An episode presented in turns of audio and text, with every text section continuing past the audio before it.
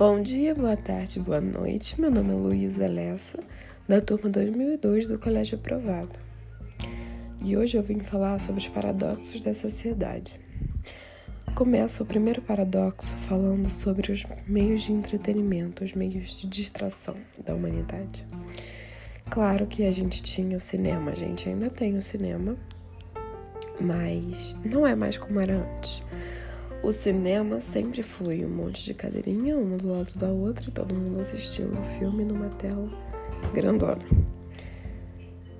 Porém, no cinema, nós pagamos para ver um filme, temos que ir ao local que se localiza o cinema, temos que escolher o filme que vamos ver e só ver filme quando tiver o horário permitido.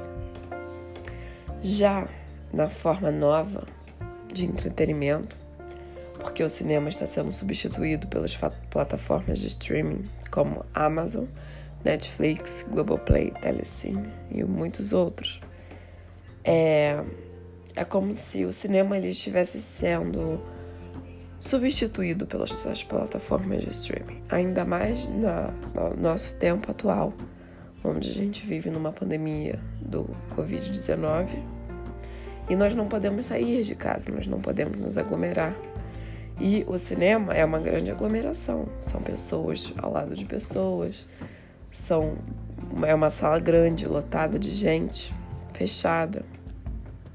E com essa pandemia, a gente viu que a plataforma de streaming, ela é melhor. Ela é melhor.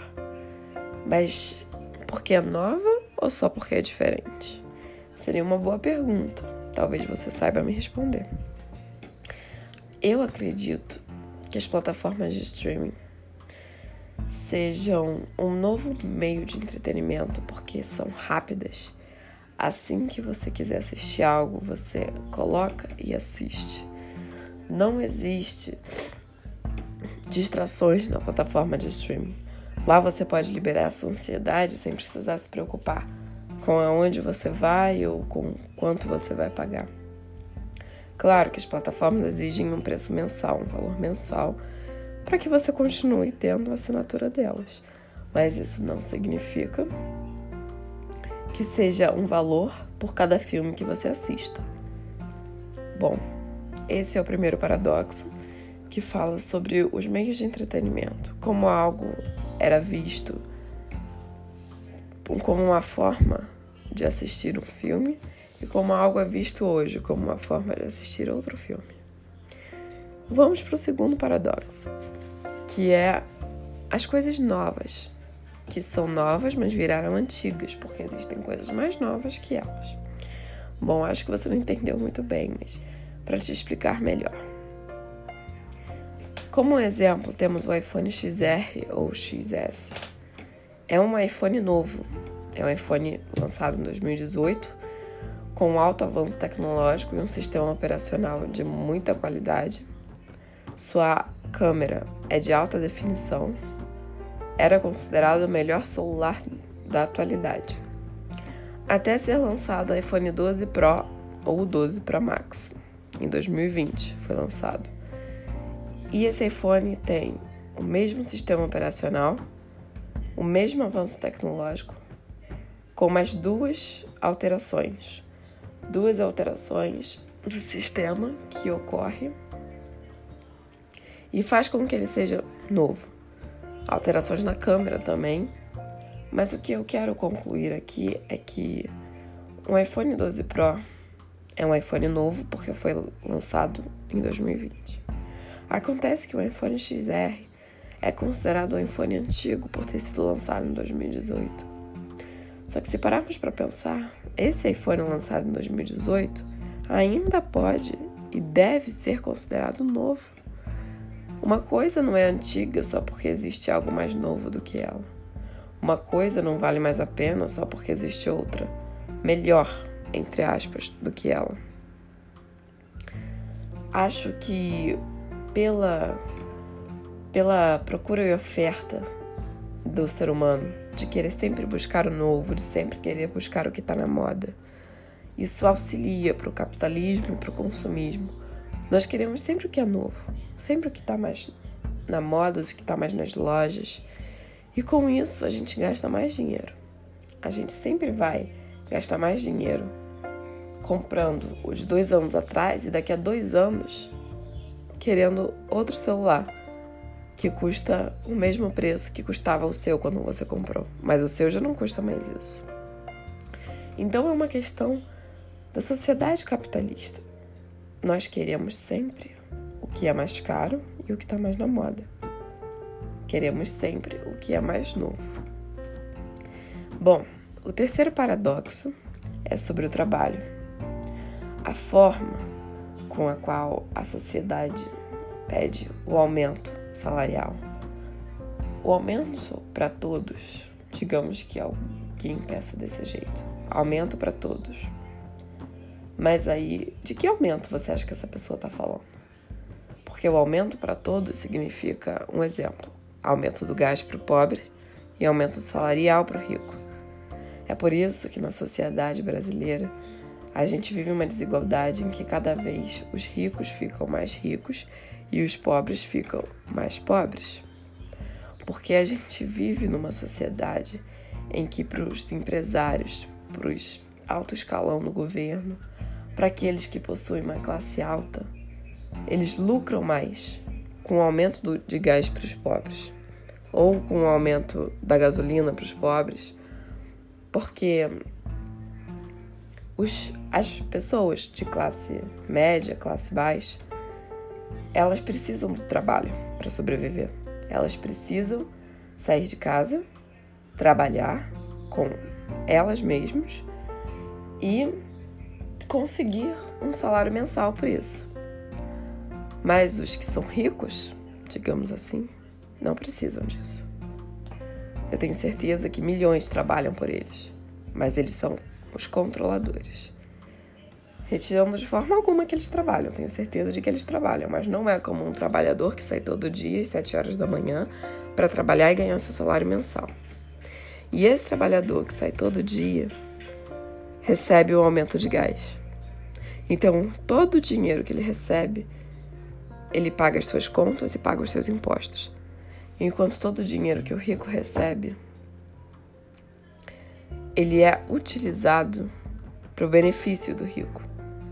Então, quando a gente fala sobre o aumento para todos, não é um aumento igual, é um aumento desigual.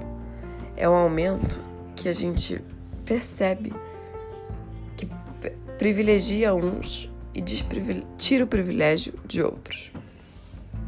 Um grande exemplo disso são as empresas de motoboy, que não são empresas, são os motoboys independentes, mas que juntos constituem uma empresa de delivery.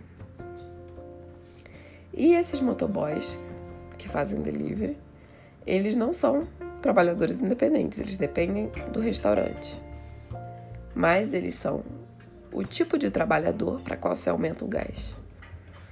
E os donos do restaurante são o tipo de trabalhador para que se aumenta o salário. É esse paradoxo que eu quero que vocês enxerguem.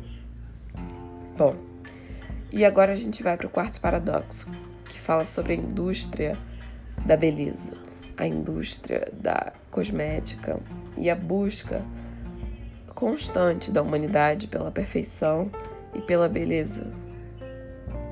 Acontece que enquanto as empresas cosméticas procuram embelezar a humanidade, elas tiram uma parte do mundo.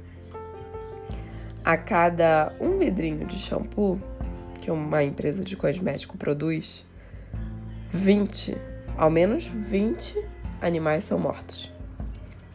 Muitos outros são machucados e maltratados. Então, quando a gente se pergunta sobre você protege a vida ou a vida humana?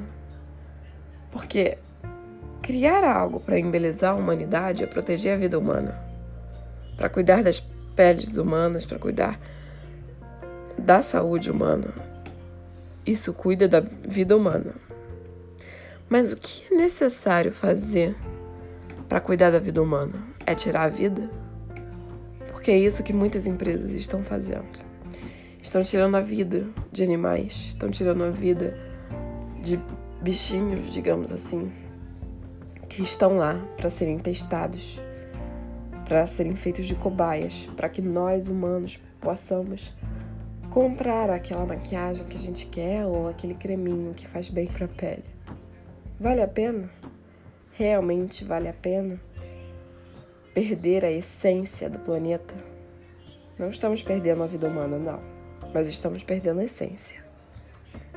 Porque alguém que aceita matar um animal indefeso para que uma vida humana seja melhorada, digamos assim, isso é perder a essência, isso é perder o caráter. Bom, no meu ponto de vista. Esses foram os quatro paradoxos que eu escolhi para falar com vocês. É, eu queria que vocês pensassem sobre como é difícil que a indústria cultural, a indústria cultural está relacionada ao meio de trabalho, ao meio das indústrias, seja de cosmético, de entretenimento, qual seja. Como elas estão associadas ao capitalismo e ao consumismo. Quanto mais as pessoas consomem, mais as pessoas dão, dão brecha para o capitalismo.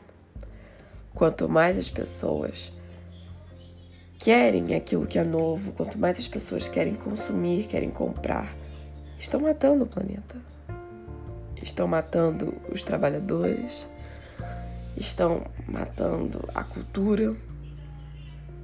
Isso faz parte de uma sociedade que quer sempre buscar a evolução, mas depende da evolução que nós queremos.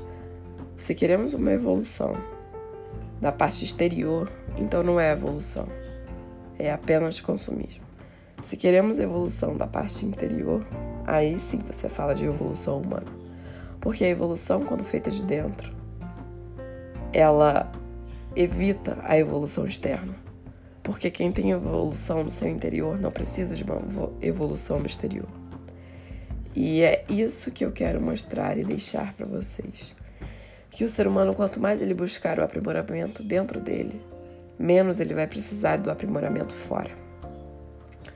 Concluo meu podcast deixando esse questionamento para vocês e espero muito que vocês tenham gostado. E é isso. Beijinhos, até mais.